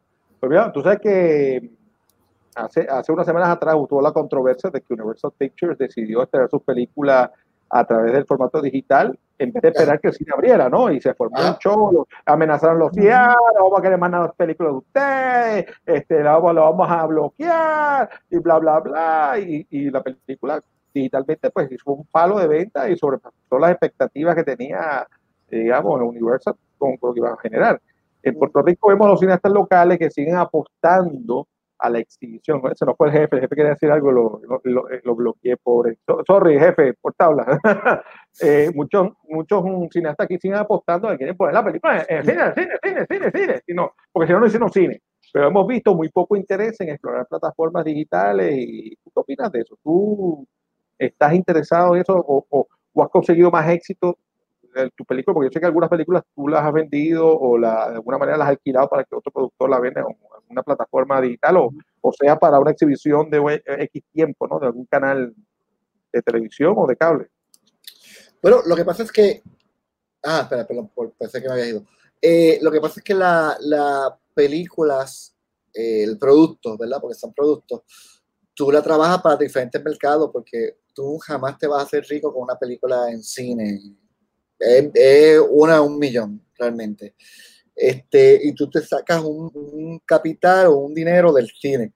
Entonces, tú vas y la vendes a televisión, la vendes a otro, otro territorio, la vendes en streaming y vas sacando, qué sé yo, 10 mil aquí, 20 allá, 5 allá, y, y es la suma de, de, de esas pequeñas ventas que realmente pues, puede decir, mira, la película me, me dejó. Por eso es que las películas, por lo menos las mías hasta la fecha, se han diseñado para que estén en cine y en diferentes lugares como tal.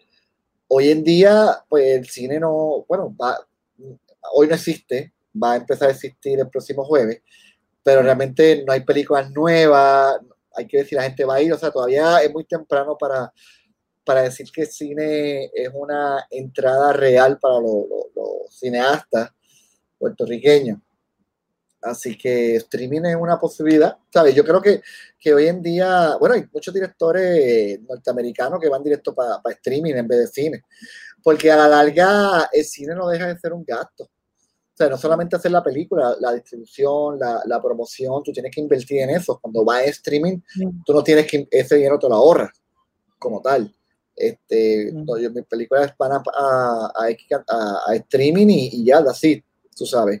Y yo creo que es algo real, yo creo que es algo real en estos tiempos eh, que, que nos vayamos directo para streaming, pero obviamente los productos tienen que ser buenos, que la gente lo, lo tenga un contacto en, lo, en las plataformas, porque también es eso, a ver, eh, hay que tener contacto, porque son tantos, los miles y miles de personas que, que hacen películas y tratan de llegar a una plataforma que no pueden, por- por- porque, son, porque son muchos.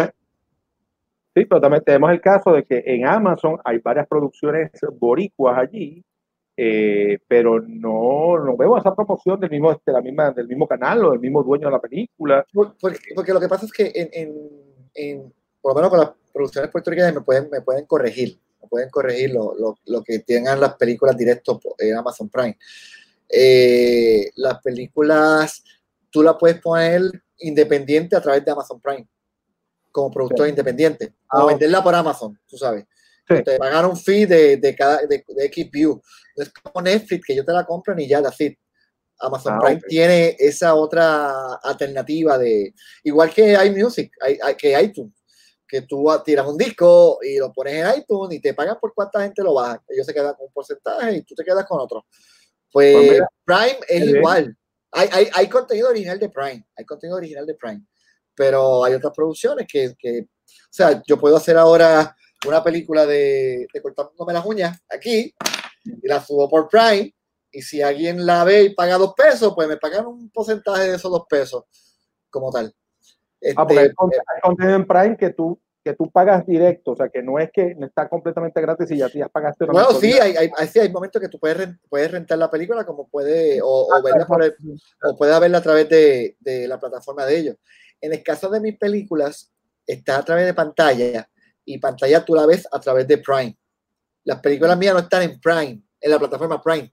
Prime es el, el, el, el puente para, para verla como tal. Ok. O sea, por ejemplo, tú, tú consigues Dos Pequeños Unidos, El Hijo Perdido, eh, Sanky Panky, Vico C, tú entras a Prime, buscas el, nom- el nombre y entonces entras a pantalla a través de Prime. Ya, y, O sea, Prime, Prime es el puente, Prime es el puente para, para, para eso. Pero ahora, te digo, tú puedes hacer una película y ponerla en Prime, es que la gente la vea. a, a pregunta que estamos a hacer aquí, este, para los que están empezando en esto y quieren hacer negocio, a ver si es negocio o no es negocio. ¿Cómo, cómo es el negocio? ¿Cómo, ¿Cómo se brega con pantalla esta gente? ¿Ellos te pagan un porcentaje basado en las views o, o es un precio fijo de alquiler que te dan a ti? y Te la, da, préstamela por, yo qué sé. Pues mira, yo no, mes"? yo no, yo ¿Cómo no he vendido directo a Prime. Pero te digo, yo estoy a través de pantalla y pantalla es a través de Prime. Yo no he venido con Prime directo. Ah, ok. Pero te- tengo entendido que es por, por view. Pongas pongas una película y si lo ves tantas personas te dan X cantidad de. Como YouTube. Como YouTube. Es como. YouTube. Este, pero hay contenido original de Prime también. Pasa que hasta ahora puertorriqueño no hay ninguno hasta la fecha. Original de Prime. Hay Mm. contenido puertorriqueño a través de Prime, que son dos cosas diferentes. Tú sabes. Eh, nada, eh, yo creo que otro compañero te podrá dar eh, mejor comentario sobre lo- lo- los números de ese tema. Mira, interesante. Tú sabes que también esta semana pasó algo parecido con el Revolú, la película que se llama The Wretch, que es un film independiente de terror que está producido por Independent Film Channel. Como los cines, como los cines estaban cerrados, pues hicieron estreno también en los cines drive-in y ha sido un palo cabrón. Que por cierto, yo no sé, el, el, el ¿Cuál es la película? ¿Cuál es la película? se llama The Wretch. O sea, The Wretch. que- ¿Y la están pasando por dónde? por la autocine en Estados Unidos. Este, Autocine en Estados Unidos. En una semana pasó el millón de dólares en tan solo 95 pantallas. ¿Viste eso? Este, la película esta, según sigue el- a un niño que descubre a una bruja malvada en los bosques cercanos. El reparto incluye a John Paul Howard, a Piper Corda, a Sarah Mauler, A.C. Stefai y James- Jameson Jones. Yes, yes, yes. Todos, todos, todos, todo el mundo. ¿Entendiste? Me imagino que todos los conocen. Sí. Entonces, Yes, entonces, yes. Esto, esto nos está llevando a que, digamos, por la pandemia y otras cosas, pues nos está llevando, o nos quiere indicar que, nos está lleva- que, que la industria se está moviendo a buscar diferentes plataformas para llegar al público. ¿Tú crees esto que se refleja en Puerto Rico de alguna manera? ¿El, el autocine de Arecibo está funcionando? Debería, Eh, debería no, estar. con la doble ejecutiva no, pero ellos van, a todavía. abrir ahora. ellos van a abrir junto a Caribbean Cinema ahora. Yo creo que esa sería una, una manera chévere de, de que se sienta un poco así asustado, que se le pegue algo.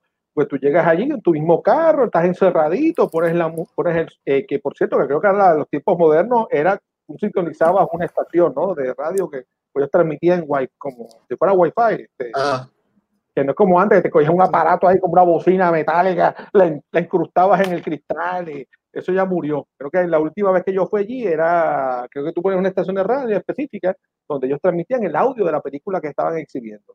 Sí. Eso estaría perfecto porque tú llegas ahí y si te traes toda tu comida de tu casa, tu poco Sí, sí, este, digo, los, los drivings, eh, el de Arecibo, que han pasado varias películas mías, es bien bueno y hay gente que le gusta la experiencia de driving. A mí, en carácter personal, ay, David, en el carácter personal, yo, a mí no me gusta estar en el carro sentado mucho tiempo haciendo filas, detenido. O sea, un servicarro, me- o sea, yo no puedo estar media hora en un servicarro, me, me- digo, con la pandemia Este, sí, pero me- yo soy lo que me desespero, pero hay gente que le encanta tú sabes. Es como los podcasts. eh, a mí hay gente que le encanta los podcasts, pero yo no soy fan de los podcasts.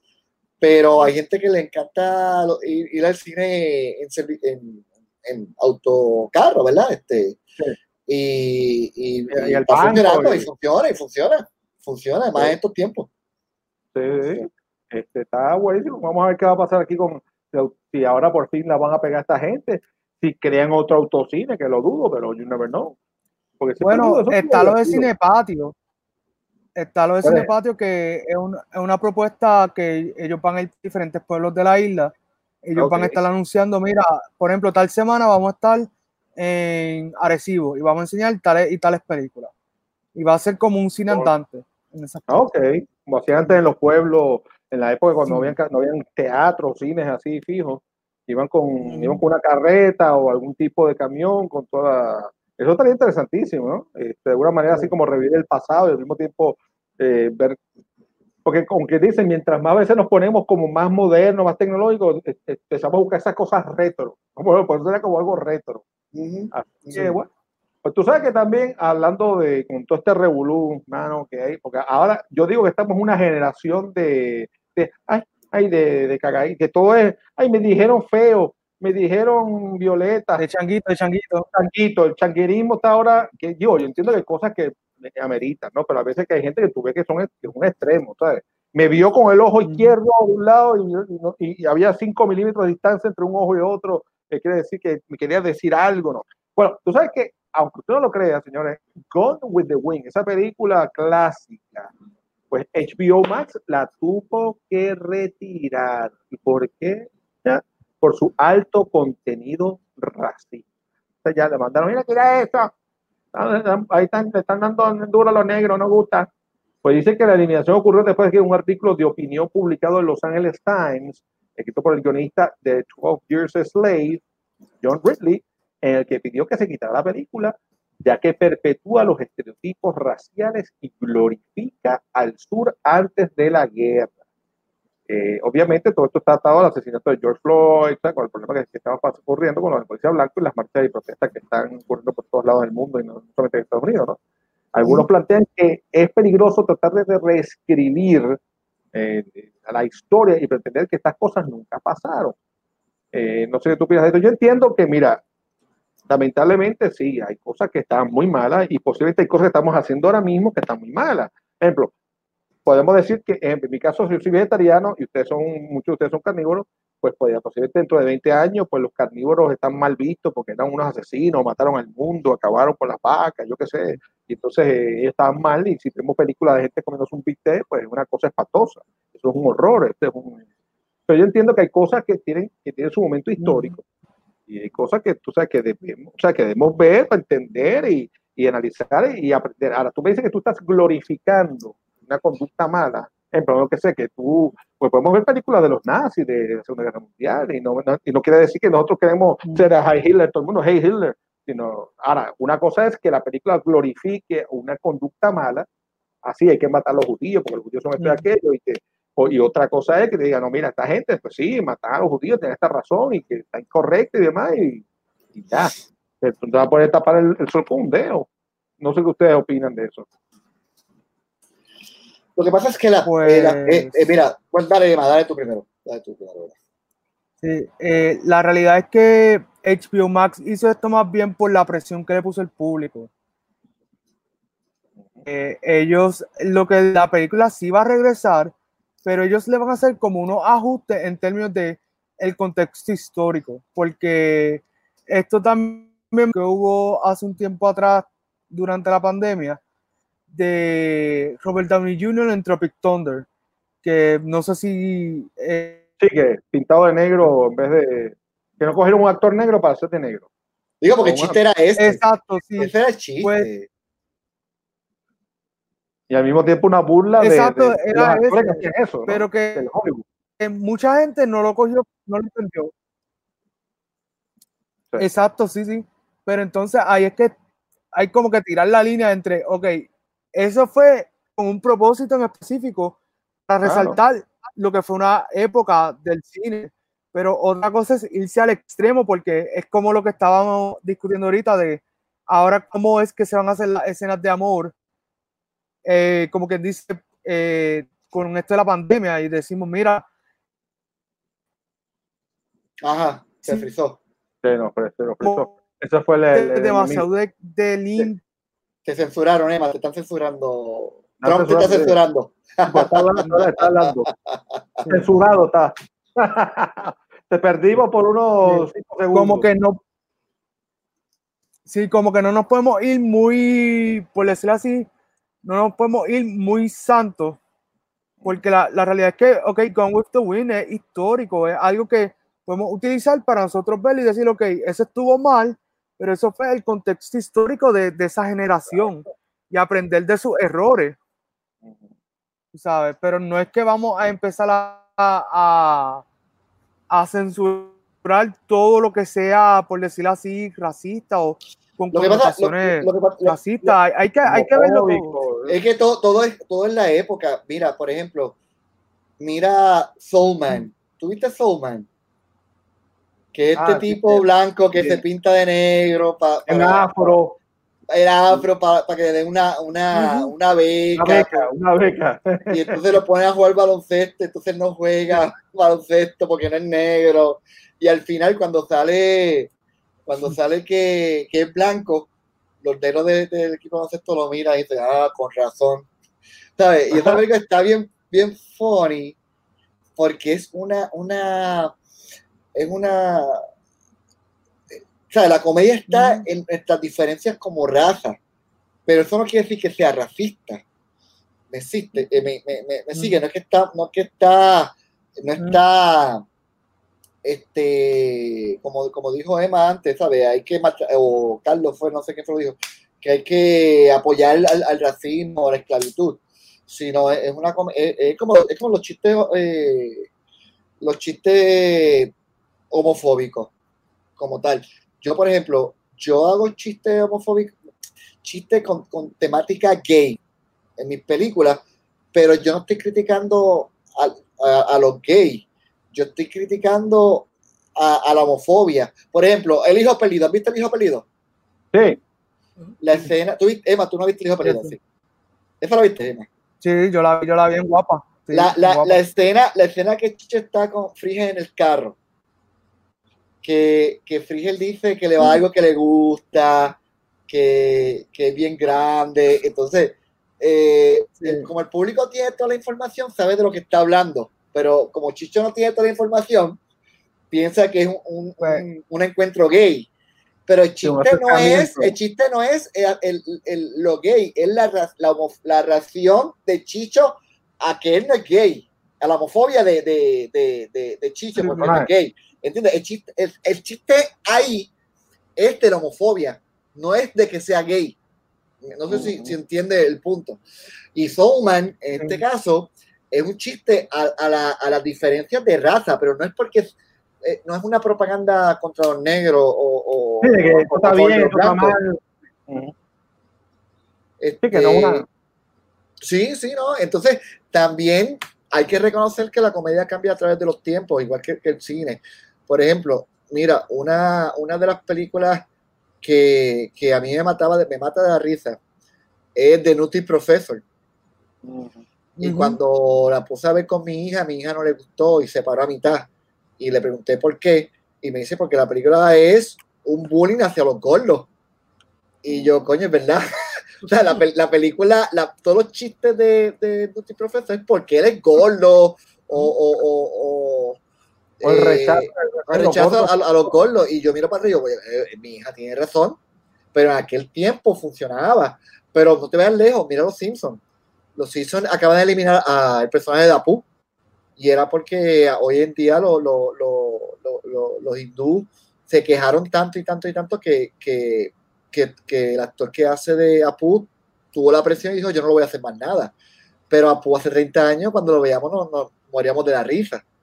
Pero cuando esos niños, van 30 años, cuando esos niños en aquel tiempo empezaron a ser bulleados por el acento de Apu, como tal. Y esos niños ahora son grandes, tú sabes. Y en aquel tiempo, si no, si no me equivoco, Apu era el primer personaje hindú en, en la televisión eh, americana. Sí, es- Después vinieron montones de actores eh, hindú que no, no hacen eh, una película porque sea hindú.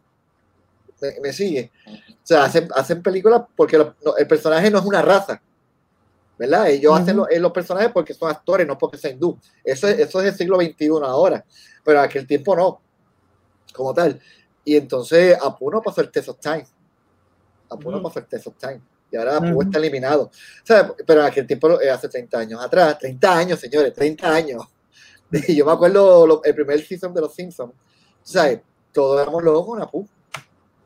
Menos, menos para los hindúes. Eh, es que son, son, son, son épocas, el cine cambia. Y Go With the Wind, a mí me encanta. Yo me acuerdo que la primera vez que yo vi Go With the Wind, yo sabía que duraba cuatro horas y yo dije, "Ah, a poner una hora para ver la miniserie. Y me gustó tanto que la vi completa de una sentada. Ahí me encantó Go With the la vi de una, sola sentada. Y yo no me ofendí en aquel tiempo cuando la vi, la última vez que la vi fue hace como diálogo, como 7 u 8 años o más, este, yo no sentí el lenguaje racista. A lo mejor ahora, si lo busco, lo encuentro, ¿verdad? Pero, pero era el cine de esa época. Era el cine de esa época. Tú sabes, y, y, y las películas son documentos históricos. La- las Mm. películas, eh, ¿sabes? Es, es la forma, o sea, tú no puedes, tú no puedes tapar el racismo o la homofobia o whatever, eh, eliminando el material, porque existió. O sea, tú no puedes decir nunca que, que la guerra de Vietnam fue un fracaso eliminándolo de la, de la memoria de los seres humanos, porque pasó. En- ¿Entiendes? ¿Sabes? Esa- esos, esos, el tú negarlo está siendo parte de, de, de- de tapar la historia. Me, me sigue, bueno, esa es mi forma. A veces, a veces, a veces hablo así, que parezco que fumé, pero no, no fumo nada. Pero, pero esa, esa es mi forma de pensar. Tú tienes razón. Que, que Schindler's List Ah. sea, se- sea baneada porque, porque promueve el holocausto. Bueno, List es una película en contra del, del, del, del Por eso, holocausto. Pero tú imagínate que, que, que, que, la, que, que la baneen, ah, no, porque, porque habla del, holo- del holocausto. Pues, o sea, Le ganó un Oscar. Es que, es que si, que si podemos a ver, si tú realmente quieres eliminar algún tipo de comportamiento, una forma de pensar, pues mire, yo entiendo que mientras si tú eliminas eso es peor, porque entonces no puedes poner tu punto, no puedes, no puedes mostrar las equivocaciones, los errores, lo que no se debe volver a hacer, o lo que, o lo que estuvo bien y ahora está mal. Y tú tienes que tener ese documento histórico, porque si tú empiezas a borrar todo eso, entonces ¿qué, vas de, de qué vas a hablar? ¿De qué, ¿De qué te va a sustentar lo que estás hablando? O, o, o para va a volver a ocurrir los mismos errores posiblemente, o las mismas bar- barbaridades. O sea, Sí, es que no con la esa gente historia olvida, condenado a repetirla. y la gente se olvida las cosas fácilmente. Y bueno, y, y, y bueno, y la pregunta, ¿cuándo vamos a ver en el cine al revés y el quinceañero de mi abuelo? Eso yo lo contesté a- hace media hora No, pero lo contesto otra vez. Es que yo vuelvo, estoy como Rubén Sánchez, dígame, dígame, dígame. Es verdad Pues que nada, básicamente, básicamente va- vamos a esperar que, que las películas salgan, las primeras películas, a ver cómo el público reacciona y vamos a estudiar el comportamiento de, de- del público, porque uno hace las películas para que se vean, no para que se engaveten. Eh, eh, pero un pronóstico mal tasado, te puedo decir que yo espero que una salga antes que se acabe el año. Una por lo menos. No, eh. La otra sería a principio del otro año, porque pues, mira, y hablando claro, el boricua, yo creo que vamos a volver como antes. Este, el- los boricuas son, bueno, mira esos videos del túnel de allá de, de, de cuadrando las playas, o sea, vamos a volver Lo como, éramos antes. Sí, lo que pasa es que ver que, que lo- pues, los protocolos lo permitan. O sea, yo sé que el cine se va a llenar alguna- eh, en algún momento. Es cuando, cuando los protocolos lo permitan. Pero el público va, va a volver. Esperar el protocolo. Mira, aparentemente Rafa hizo más chavos que tú con vampiros, porque sé que él lo compró en Caribbean Sci-Fi 2005 y la empeñó cuando vivía en la Florida y le dieron dos pesitos por ella. Yo tengo más de vampiros por ahí todavía. Sea, que puede ser que le pueda sacar un pesito, dos, y sea un documento histórico. Sí, no, no. Este, vampiro. Los otros días me estaban entrevistando y un muchacho, pues, bueno, este, era obviamente más joven que yo que me estaba entrevistando y me dijo que su película favorita era Vampiro. Que, que eh, tiene un, un mini cool follower, porque no es que sea, para mí un, un cool classic es Celestina el Vampiro, para mí eso es un, un verdadero cool classic, eh, eh, un clásico puertorriqueño, ¿verdad? De- del cul- de culto. Pero hay, un- hay un grupito, pero hay un grupito que, que, que, que se acuerda de vampiros y, y la ha visto y a lo mejor un día todo subo por internet gratis ya. Yo me quedé con las ganas de ver a Brenda, a Brenda Robles en nu. Bueno, que- yo había, yo, ah, yo quería que se diera con los pechos por fuera. yo que soy un, un enfermito. Pero, pero nada, no, no lo hicimos. no lo hicimos. Por eso que esa película lo pegó. Bueno, Sí, muchachos, eh, me tengo que ir, Ah, eh, pero nada, eh, fue un placer compartir con ustedes, poder hablar con Transforma allá de cuando nos vemos en las conferencias y en el cine y eso, así que eh, cuídense Gracias. mucho y nos veremos la semana que viene. Chao, hermano, gracias. Gracias. Gracias, gracias, señores. Un placer. Pues ya, eh, ya hemos extendido esto para cuadrar las dos horas ya del programa que, que se ha extendido. Pues vamos a hablar de la fracagenta, señores. Pues miren, ya, como ya vieron, Manga Criolla está pautado a celebrarse el 12 de julio, pero ya lo, han pues, lo pospusieron, lo movieron para el 15 de noviembre en Engine 4 en, de Bayamón. Este cambio está relacionado a la incertidumbre de lo que estaba pasando, de que se toque queda, si se va o se va, los contagios, distanciamiento social, eh, etcétera. Así que el productor de este evento decidió jugar a la segura y movió el manga criolla para el 15 de noviembre. Así que el 15 de noviembre va a tener que aguantarse las ganas hasta el 15 de noviembre. Eh, también recuerden, en los que les gusta el Rincón Cinema Fest, apareció por allí y si Dios quiere va a ser del 5 de agosto al 9 de agosto allá en Rincón. Esperemos que podamos vernos por allá también, los que quieran darse la vuelta y ver las películas. ¿A ¿Qué películas escogerán? Todavía no ha salido la lista oficial. Creo que por ahí estaba dando el break de que usted subar a última hora algo. Quién sabe si hay algunas sorpresas nuevas de la gente que ha estado filmando desde su casa. Y por otro lado, pues el Puerto Rico Comic Con, para el 21-23 de mayo, el Centro de Convenciones de Puerto Rico, pero eso es el año que viene. Así que a medida que la economía siga abriendo y Wanda nos permita y, y el COVID nos deje, pues Mm. iremos haciendo más eventos y demás. Así que gracias a DK, a Transport, que ha estado todo el programa con nosotros y las cosas que se nos, este, y a Rafa también, eh, a Emanuel, a todo el mundo que ha estado con nosotros. Eh, Rafa del control sentado, este, ustedes están sentaditos, yo estoy parado todo el programa, llevo dos horas parado, tengo los pies cuadrados. Eh, y muchísimas gracias una vez más de estar con nosotros en Fracatán. Una vez a ti, gracias, Transfer, por decir que sí. Gracias a ustedes. Para los- Me, despido. los que de aquí. Así que nos vemos en el próximo programa de Fracatán.